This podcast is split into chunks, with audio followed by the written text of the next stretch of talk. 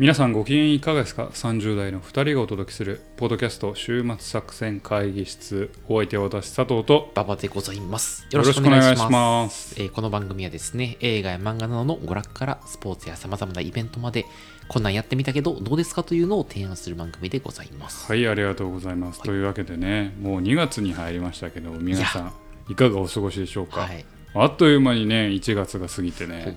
はいで皆さん覚えていらっしゃいますかね、あのー前回うん。違う。前々回ですかほねう。前々前回ですね。今年の一発目に昭和商店の話を。おーそうそうそうそうそう。うん、したね。馬場さんがしたじゃないですか、はい。でその時に私が何を言ったか覚えてますか、え、あの、あれでしょ？な今年こそは、扉絵を更新する その話かいな。ちゃうわ。しまちゃうちゃう。ポッドキャストのね、扉ちょっと昭和っぽいそんな扉絵を更新するって言ってたよ。話じゃない。そんな話じゃなく言ってた、言っててたけどね。その話じゃなくて昭和商店の時に、はい。私はお笑いの映画を今年見あ。見ますよと。言ってたわ。近日中に見ますよと。でも近日中に扉絵も書くって まあいいや。うん。なので今日はその映画の話をね。だいぶちょっと1か月遅れぐらいですけど、昭和商店1月の最初に出してるんでね。なるほど。あの1か月遅れぐらいですけどどちょっとその映画の話をねお笑いの映画を見たと。お笑いの映画を見たえ？と、日本の映画？日本の映おお、ちょっとそれをね楽しいですはいはいはい。画でこれ本当に、うんちょっと僕馬場さんには勧めたい映画なんですよマジ？その心はうん。本編で聞いてほおしいなと思いますい、ねなるじらすやんないか、お前。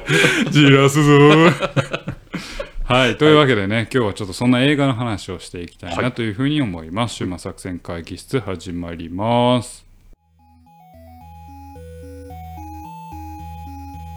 さあ今日も会議を始めていきましょう。はい、今日のテーマは、今日は映画「笑いの怪物笑いの怪」物。についてすごいセンシティブな映画に聞こえてくるな。センシティブですかね。あもう今日笑い映画「笑いの怪物」についてちょっと、あの松本人志さんの顔があ浮かそういう意味という意味でね。そういう意味でね。うん笑いの怪物といえばもうさんまか松本。なんかこの笑いの怪物を見ると全然そのイメージは全くないな。そうなんだかそういう人じゃないな。はん笑いの怪物。むしろね、私がなぜこの映画を、うんあの馬場さんに勧めたいかっていうと、うんこれねジョーカーっぽいんよ。おそうなんだ。そうなんですよ。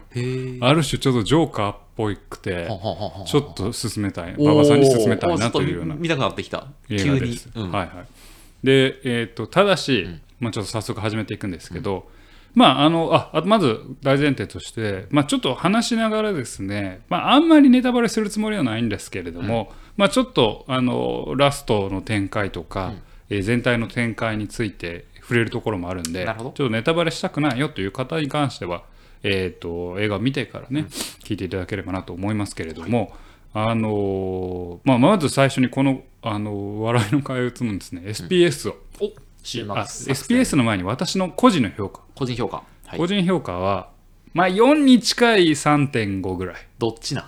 まあ、4な4って言い切るにはちょっとあれだけど、まあ、あ3.5。あ全然め面白かった。あ、面白い。お面白い結構す合格点評価は高い俺の中での評価は高い。もうもう少し、もう少しあれば4だったなっていうおおなるほど、なるほど。ええええやないか。高い。おすすめ度は、SPS ね、うんおすすめ度は2.5に近い3かなめっちゃ下がるやん。うん、どうした？んまあ0.5だけ。で3です3です。帰りは何なん？そこの。で俺やっぱさあのやっぱ SPS を自分の中で一応つける基準があるんですよ、まあ、まずそのバイオレンスとかうん。性的な描写があ多いうん。とちょっと SPS 下げたり。車とエッチなことしたりやろ？まあまあまあ極端な話 みたいなね。うん。あとやっぱちょっと考えさせるけどあんまりこう波のない映画とか大きい展開のない映画は仮に自分が面白いと思ってたとしても SPS そんな高くつけられないなっていう感じ。はははちょっと一般受けがね、ちょっとあんましない。そうそうそう。でもっと端的に言うと能動的に見るべき映画と受動的に見見れる映画。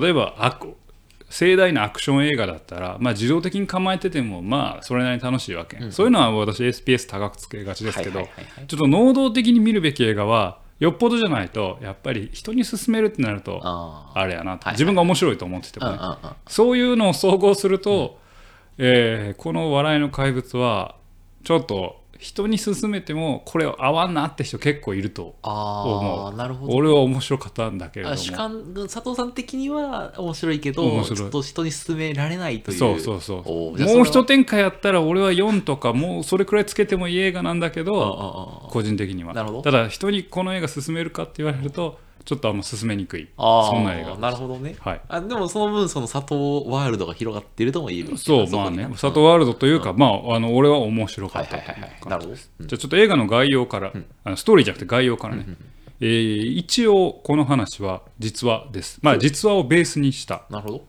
映画です。ノンフィクション。で、えー主人公が、まあ、土屋あ孝之さんという人がいんねんけど、この人まあ実在の人でこの人が自伝を書いた、まあ、自伝的な詩小説、それをベースに、えー描かれている映画でございます。なるほど。はい、でこのじゃあ土屋孝之氏っていうのはどんな人なのかというと,、えー、と昔我々がまだ学生のぐらいの時に、NHK で「携帯大喜利」っていう番携組、帯大喜利。うん。あ見てなかった？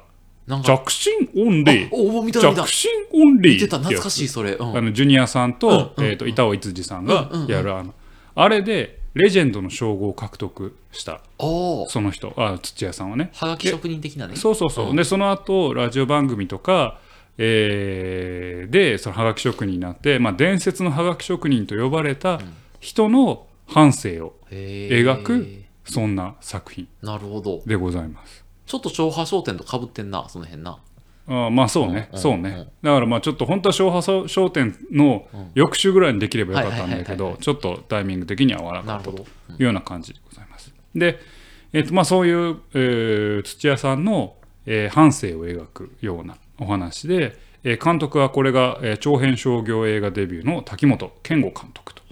で、えっと主人公土屋の開演したのが岡山天音さん。これすごい、あのいい演技でした。で脇を固めるのに、まあ、ちょっと詳細後での述べますけど、えーベーコンズ人気芸人ベーコンズっていう、まあ、架空のね、あの作中では架空の,、あの西寺っていうのをえやった中野大河さんとか、えーまあヤンキーなのか反社あヤンキーな反社なのかヤクザの使いっ走りなのか、まあ、ちょっと、えーそういう役柄で菅田将暉さん。おお菅田将暉さんが出てる。中野大河菅田将暉という、まあ、主役張れる級の人を脇役に配し、まあ、ちょっと万全の体制でやった映画でまあ、他にも、えー片岡玲子さんとか松本穂香さんとか、まあ、そういう脇を固めるのもちゃんと、あのー演技力のある人がいて、すごい見応えなんで全員演技もうまかったし、そういうようなスタッフでやってるその作品なんですけどっていうのがスタッフですと。でじゃあどんなストーリーかと、まあ、ちょっと確信に迫っていきたいと思いますけれども、えーまあ、なんせ不器用な男。人間関係も不器用だし、まあ、特段勉強ができるわけでもないし、という土屋孝之さんの生きがいはテレビの大喜利番組、まあ、これあのこの作中では当然携帯大喜利って言葉は使えないから架空の番組やねんけど、その大喜利番組にネタを投稿することだったと。ほうほうほうほうでこの土屋孝之さんは5秒に1回ボケると。ほ5秒に1回大喜利のネタを考えるというようなそういうストイックな笑いに対してストイックなことをやっていて毎日毎日ネタをへえ。6年間5秒に1回考え続けていたやばいな。あでその実力が認められてですね彼はお笑い劇場の作家見習いとなるほうですよね。で笑いだけを追求して、まあ、他者とあんまり交流せずにその常識から逸脱した行動を取り続ける土屋は周囲からなかなか理解されないと。で、えーまあ、ちょっと吉本の劇場みたいなところで、えー放送作家見習いあ放送作家というかその劇場の、えーと作家見習いで勤めんねんけれどもやっぱそういうコミュニケーションうまくいなくなっいかなくなって劇場を去ると。で何クソという感じで彼はまたお笑いの世界に戻るために今度はラジオのハガキをひたすら書き続けると。でハガキ職人としてやってたら今度はハガキ職人としてまあ芽が出てというか評価されてある、まあこれが作中ではベーコンズって言われるんだけれどもベーコンズのお笑い番組に認められて構成作家やってみないか。ほう。いうので、えーとまあ、土屋君はあの大阪の人なんやけど東京に出て行って、えー上京するんだけれどもというような。でそこから土屋はどうなるのかという反省を描いていくような作品でございますど。結構才能ありはったんやな、いろんなところで。そう、うんあいや笑いに関してうん。ははもう超ストイックに。才能がなるほもう6本人は全然笑わへんねんけど。ど本人は笑わない。5秒に1回ボケ続けるはあ俺これちょっと1回やったんですよ 映画終わって終わった後見終わってからやってみようと思って。とりあえずなんか何でもいいわほあのじゃあ最新の車が出たみたいな。こんな機能がある。さてどんな機能？うんみたいなのでじゃあ5秒に1回考えつけよう考え続けてみようって言ったらであの作中で彼はキッチンタイマーを置いてうん5秒ごとにピピピピピピってなるわけよ。彼はそのまま5秒内でバーって書いてバはあ。ーずっとやり続けるんよ脳溶けるよこれ。脳焼き切れるからマジで。どんなくだらんことでももうひたすら書くっていうやり続けるんだけれども彼はそれをやるんだけれども、まあ、そんなお笑いの、お目指した男の話だというようなところです。ででですよ。この映画ね本当にあの主人公、まあ、ひたすら、まあ、はっきり言ってダメ男なんですよね。そのダメ男を、まあ、ダメ男っていう言い方あれだな、まあ、もっと端的に言うならばコミュ障です。あ。極度のコミュ障あです。あ。なので人と、まあ、まともなコミュニケーションが取れないん。ですよ。うん。お笑いのネタ考えることに関しては、まあ、ピカイチの才能と、うん。えー熱意熱量を持ってるにもかかわらず、えー人に挨拶ができなかったりあありがとうも言えなかったり、はいはいはい目を見て喋れないだったり、うん。まあ、時間も守れないとか、うん。まあ、そういった癖というかまあ本当にひょっとしたら、えー病気としての障害があるかもしれないレベルの、えーコミュニケーション障害を彼は抱えているんだけどもそういう子が四苦八苦しながら、えー生きていくというようなそんなお話を映画でそのお話がこの「笑いの怪物」です。なるほどといったところが、まあ、ストーリーなんですけど今最初言ったようにジョーカーとの共通項これほんまに俺最初見た時にこの映画ってまあある種の社会をぶっ壊さない社会の常識みたいなのをやめて誕生しないだけでん。これジョーカーとめちゃくちゃ近い話やなと思ってます。はあでジョーカーも思い出してほしいのうん。はコメディアン崩れああだとそうやな。ピエロ崩れ。で、えー母子家庭に育つ精神障害を持つ男。がジョーカーだったじゃないですか。これ主人公土屋もお笑いに取りつかれうん。た母子家庭でお母さんがちょっと他のと男を作ったりするような、えーまあ、貧しい家庭。でコミュニケーション障害で、えーあんま友達もいない、そんな男。もうお笑いしかない男なんです、まずこの出だしがすごい共通項あるじゃないですか。で2人ともお笑いの世界でなんとか目を立てようとするんだけれども、お笑い以外のことが邪魔してまあジョーカーの場合はお笑いの才能がなかったっていうところもあるんだけど、邪魔してうまく成功がたできない。みたいな、で作中でえーっと土屋は言うんよ。俺は正しい世界で生きたいねんと。俺こんな要はお笑い一つ放送構成作家になった時に彼は、えーお笑い作るなために、まあ、いろんなコミュニケーションと下寝語があって、打ち合わせがあってっていうことをやって、まあ普通の社会人からするとまあ当たり前やんみたいな、別にそれがお笑いであろうがなんか仕事であろうが、それがコミュニケーションがあって初めて華やかなお笑いができるまあね。うん。でも土屋に関すればそんなんはお笑いじゃないやんみたいな。なるほどね。俺が思ってるお笑いっていうのはもっと純粋でピュアでこんなもんじゃないはずやっていうまあある種求道者みたいな、はいはいはいはい。でもそれって根本的な社会のあのロジックというかルールが欠如してる、うんうんうん。そんな男なんですよね。うん。でジョーカーはそこでそんな社会がぶっ壊してそうしまえなんだけど、まあさすがにそんな映画ではない。うん。実実話の話だし。ああああああ。でえ笑いの怪物の場合はその怪物はその現実に負けるというようなはそんな話あなるほど。なんですよ。はあはあはでこれが私勧められない理由は2つあって、うんうん。まずジョーカー合わないって人結構いるんですよね。そうなん？はい。あまあそうか。ああいそうそのまあ暴力性はさておき、なうんうんうんうん。ネックラな、うん。まあ、えー弱い男が、あえーまあ、暴力を手に入れてある種生まれ変わるうん。作品、うん。いやもうそもそもそういう人間見たた見たくないよって人結構いる、あまあ、笑いの怪物も多分にしてその共通項があってあなるほど。あの正直土屋が言ってることむちゃくちゃな時があるんですよ。あ独善的な笑い。俺の笑いはこれやねんみたいな。俺はもう5秒に1回考え続けてただひたすら笑いのことだけ考えとんねん。これが俺の世界やねん。そんな何打ち合わせとか誰目上の人に気を使ってとかそんなんちゃうねんみたいな。そういういやそもそも論としてこういう人ってなんかあんま乗れへんわってなると、まあ、まずえっ、と、はいはいそういうことね。乗れないっていう。まあ、映画に娯楽を求めて求めるんだったら多分まあ多分なっていうのはいはいはい。とまあそまず主人俺はまず主人公に乗っかれるように、まあ、こいつ一体なんかぶっ飛んでるけどどうなっていくんやろって思うねんけどあと全体のストーリーとして、えー夢破れて終わって、ラストも結構ふんわり終わるんよ。はあうんうんうんうんえーっとジョーカーはある程度まああのジョーカーの誕生みたいなところが描かれて終わるわけじゃないですか。そこにまあなんかまああれ背景としてのバットマンがあるから、うん。ドラマチックなね。なんかこうドラマチックな世界観があるけど、まあこの今回まあ基本的には私小説の、うん。まあ実話とまで全部実話かどうか知らないけれども、まあ、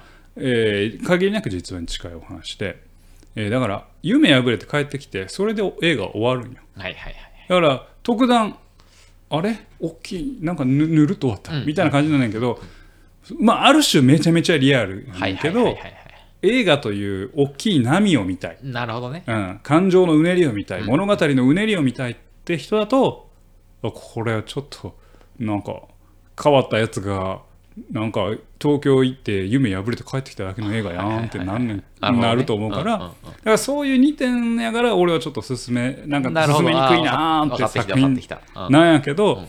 ただやっぱりねあのこいつがどうなっていくねんっていうところはやっぱ見応えがあって自分の中でもうお笑いに対してこういう基準があるっていうもう絶対相入れないんよ今の社会仕組みとは。で負けるだけのよ。じゃあその社会とか仕組みをぶっ壊せには当然まあ物語上にならなくて、うん。もう打ち破れてただ帰ってくるだけやねんけど、うん。そこになんか俺はなんかある種の熱さというか感じてちょっとやっぱ面白いなって何を見たのその佐藤さんはそそこに対して。いやちょっとね言語化はできへんけれどもいやもうダメなやつよ。あ正直。もう基本的なでもそこの純粋さみたいなところに何か引っかかるものがあった引っかかるものがあって。うん。うんでちょっとちょっとしたところのなんか撮り方とかもなんかかっこいいなと思うんですよ。最初土屋がもう携帯大喜利のまあ番組見ながら、もうずっとお笑いを考えるわけネタを考えるわけよ、で、えー、と画面あー壁にそのアパートの壁にガンガンと頭をぶ打ちつけるんよ、うんでこれ多分狙いあるねんけどそしたら壁は脆いから、壁にひび入ってちっちゃい穴が開くんよね、うんうんでその穴をあの土屋は見見るんよ、うん。見つめるんよ。まあこれまああのラストにもその穴を引っ張るうシーンがあるから、あ穴に関するシーンがあるから多分狙ってるんやと思うけんけど多分そこでもなんか深淵を覗いちゃうんよね。お笑いか何かのね、はいはいはいはい。でこれラストのシーンがいいんやけどその深淵を覗くんねんけどラストにまあちょっとあのジョーカーとの共通点もちょっと一旦回り道して話すとやっぱジョーカーとの共通点もあるのは一回死ぬんよ。死ぬ。死ぬ。死ぬ。もうもちろん象徴的にね。ああ精神的にってこと？せああの道頓堀川に飛び込むんよ。ああなるほど。ああなるほどね、うん。うん、でジョーカーは一回だから冷蔵庫の中に入ってみたりさはあはあはあ象徴的な死と誕生をうん。なんかうん。繰り返してんやんうん。かあれも今回の作品も一緒で一回道頓堀川の中で死ん死ぬんよね絶望してあ絶望して身を投げて俺死んだみたいなことをあの家に帰ってきて言うんよ。あこれほぼラストシーン。でそのラストシーンのところでえーっと壁に開いた穴をもう要は自分が覗いてた深淵を初めて壁をぶっ壊すのね。そしたら隣にあるのはただおかんの部屋なんや。うん当然やけど。うんだから深淵を覗いてたと思ったらおかんの部屋があるだけやったと。でそれで主人公がしょうもなっていう。このシーンバリクソよくて。だから何かえー何やろな。まあなるほどね。自分の基準があって自分の世界があってうん。それがこの世の中にあって打ち破れる。打ち破られたと。うん。で自分の中に絶対視してきたものが実は大したものでなくて、うん隣にはただのおかんの部屋があった。深淵だと思ったらそれはただのおかんの部屋だった笑いをね追求追求した結果最後をパッと見たらおかんの部屋やなったっていうのにうん。しょうもなってなったあのシーンがめちゃくちゃいいんやで俺その前後でまたお笑いやめるねん。もうお笑いやめたって言って。でしょうもなって言って。あのああそこの気持ちいいねんけどほんまの最後の最後のシーンはまたネタをかけはすまたそこに戻るしかないんやっていうもうほんまに地獄やなってあのところがやっぱ人間はやっぱりジョーカーみたいに今の社会を壊して自分のルールで再誕生するってことはなかなかできないんだと。自分の殻に閉じこもって必死にやってしょうもなって諦めんねんけどまたその地獄に戻ってしまうっていうこっちの方が人間っぽいなっていうあのラストが俺ちょっとたまらなく。好きなんよあー心が痛なりそうや 心が痛そういうところろに私はちょっと惹かれましたね。なるほど。熱いね。熱いというかうん。いやだから本当に近くにいたらこの土屋ってなんか仕事できんやつやなとか面倒くさいやつやなって多分思ってしまうと思うんやけど、まあ、それを映画という形で見た時に、まあ我々とある意味は多分変わらないかなと思って、自分がなんか熱意かけたものがなんかやっぱしょうもなかったんやうん。一生懸命熱意かかっても、その壁の穴は深淵笑いの深い深淵には続いてなくて、うん。ただおかんの部屋に続いてたそうやな。ででもまたそこに戻ってしまうっていう、またその深淵に挑戦してしまうっていうこの地獄、うん。これが人間ですよっていう。希望はないのにね。希望はないのやっにてしまうやってしまうっていう。これがちょっと面白いなって思ってなかなかそのジョーカーの俺あのジョーカー界でもうだいぶ前やからあれやけど、うん。ラストの祝祭性がすごいいいって。あのえっ、と最後に車の上で踊り出すみたいな。うんうんジョーカージョーカーっっていうあそこはすごい好きやったんやけど、うん。俺ちょっと別の意味で今回のラストはいいなと思って。今回のラストはだってさジョーカーは誕生やん。死と誕生の話だけうん。うん。ど今回また戻ってしまうんやっていうあのラストに僕は心打たれました。そういうことね。でまあその今はまあちょっとストーリー的な話だけどそのなんでしょう主人公土屋のある種の悲惨さであり、えーまあ、熱量でありっていうのを本当に説得力ある演技で岡山さんがやられてたんでうんそこがまずたまらんなっていうのとで脇を固める、まあ、両多分被写格的にうんその中野大河さんとあの菅田将暉さんいんねんけど2人とも全然キャラ違うねんけどうまいうまくてこの3人の構成でなんかめちゃくちゃ良かったなはいって思う、はいはいはいでほんまにこれで聞いてやっぱネタバレしてるけど興味持った、まあ、この映画見てもいいなと思った人はですね、まあ、ぜひあのこの人の伝記を一回伝記というか、まあ、あの小説を見たり、うん。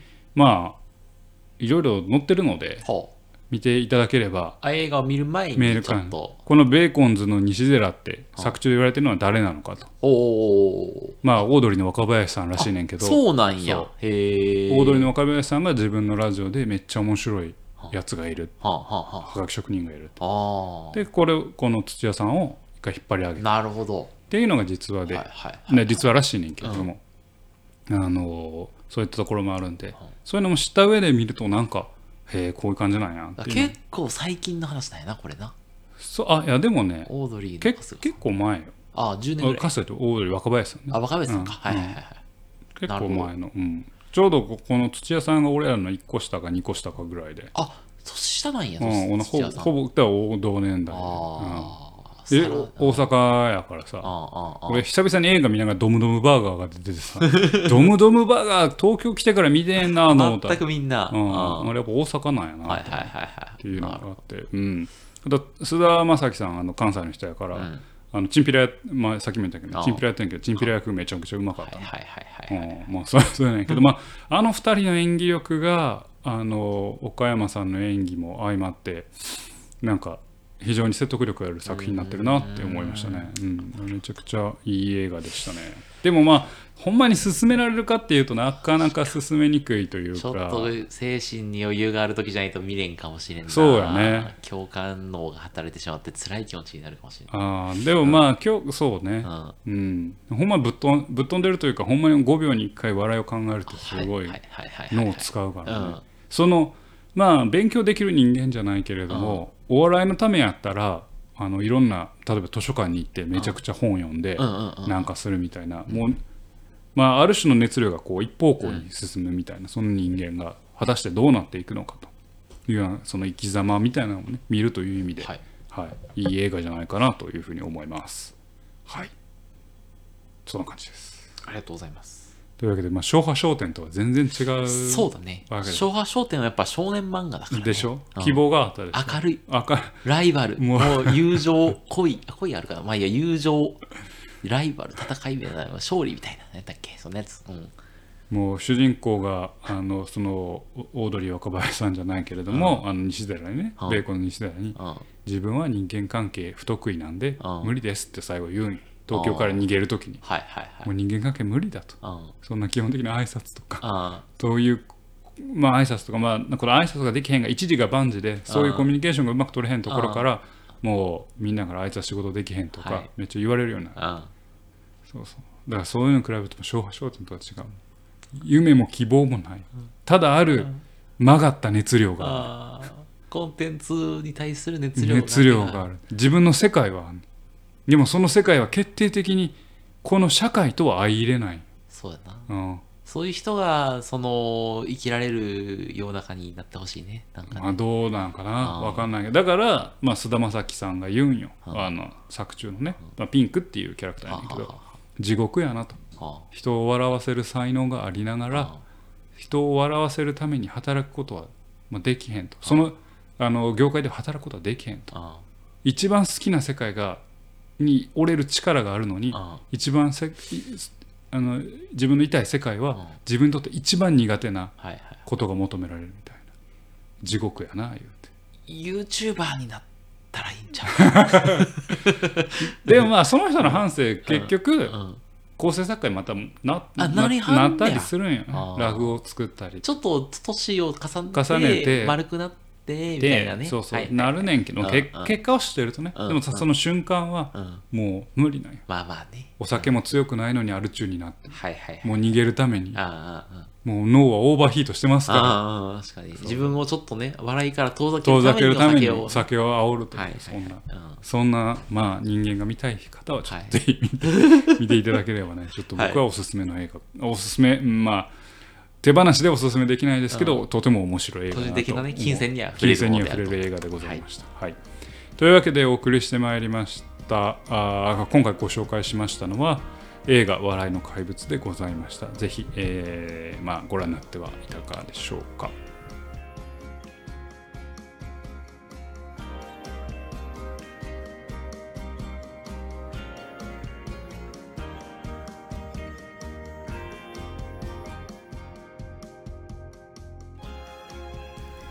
週末作戦会議室でお便りお待ちしております。お便りはポッドキャストのメモ欄に記載されたリンクよりアクセスいただき終幕作戦会議室ホームページメールフォームよりお願いしますまた X もやっています。週末作戦会議室でぜひ検索ください。お便りは X のダイレクトメッセージにいただいても結構でございますはい、ありがとうございます。というわけでね、次回は、あのー呪いの300回。なんでやねん呪いと言われて祝300回。福のですよあ祝福祝の。福の300 300回です我々もねだからもうついに300 300回、回ですよ。6年、6年ぐらいやりましたからね、本当に300回、はい。なかなかね、到達するのは難しいと思いながら、はい。週に1回ぐらいはいベースで、はい。ね、あの出し続けてこうなりましたけれども、はい。でじゃあ300回何しようかという話で、まあ、名前でなかったんですよ。週末作戦会議室内会議室でね、はい。何回か会議を重ねた結果、は初の、はい。えー X か、うん。X スペースではい。話してみようと、やりましょちょっと生で喋ってみようじゃないかうはいはいはいはい。というようなことにうん。なりましたかね。はい。そうですね。はい。ね。生配信生配信を一旦してみましょうと。はい。まあもちろんその配信は録画し録音か、はい。録音しまして、はい。えー300回として出すんですけれども、まあ一回ちょっと生でやってみましょう、かはい。で誰も集まらんかったら、まあ最悪桜としてうんガッキーと タマさんを呼んでやるしかないかななと思いますけれども、あのまあ生でやってみましょうかと、X のねスペースを使って。スペースを使ってはい、はい、えっ、と2月9日ですか、はい、2月9日のえー9時頃。9時頃スタート。頃スタート、まあ、9時を目安にや目りましょうか。安にスタートはい。で、うん、1時間ぐらいかな？一回やってみましょう。一回あそんなまあ、ちょっ感じでとどのぐらいになるかはちょっとわからんけど、どうなのか1時間ぐらいですかね。うん。はい。で何の話すんねんとはい。何の話すんねんっていう話なんですけど、はい。何もほぼ考えてないんですけど、うん。まあやっぱりね我々エンタメをこう扱ってきたけど、はい。まあ、300回にして一旦自分の内なる世界をはい。さらけ出そさらけ出してみようじゃないかといううことで、はい。えー佐藤馬場を作っうたん。10個の創作物はい。というテーマではい。ちょっとぐだぐだ話してみようかな。要はまあある種、うん。そう終末作戦会議所作った20個の創作物。確かにはいはいはいまあ、今まで我々が紹介してきたやつが含まれるかもしれないし、かもしれないし原体験すぎてそうね。やってないやつでもまあどっもかで言うともう原体験に迫っていくような、はいはいはい。その人の頭の中を、えー、出すさらけ出してみようじゃないかといいですよ。いうような作品で、はいだからあんな作品こんな作品、うんねだから多分馬場さんは、あのあれですよね2人エッチとか、読んだことない。バイブルバイブル。読んだことないいやよ。読んだことないわ逆にもうそれもやばいよ。いや、なんでやね。ん。2人エッチなんてあれバイブルよ。そうなん、うん。あじゃあお前入んねんな。バイいやい作っやたやつに。いや2人エッチは入らん。残念ながら 残念ながら入らんバイブルやのに？うん。バイブルやけど、まあタマさんあタマさんじゃ馬場さんは入らないとはい、いや、俺バイブルじゃないし。そうなんだ。うん。おなるほどね。お なんやねん、それ。あとサザエさん入るでしょ？サザエさんも入らん。入んない。作られたんか？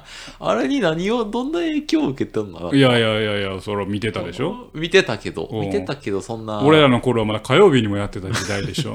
火曜日と日曜。水曜日か。そうやったっけ、うんあの週二やったっけ？週2でやってたよサザエさ俺それちびまる子ちゃんの方かなどっちかというとちびまる子嬉しいことなら目いっぱい。そうそうそうそう。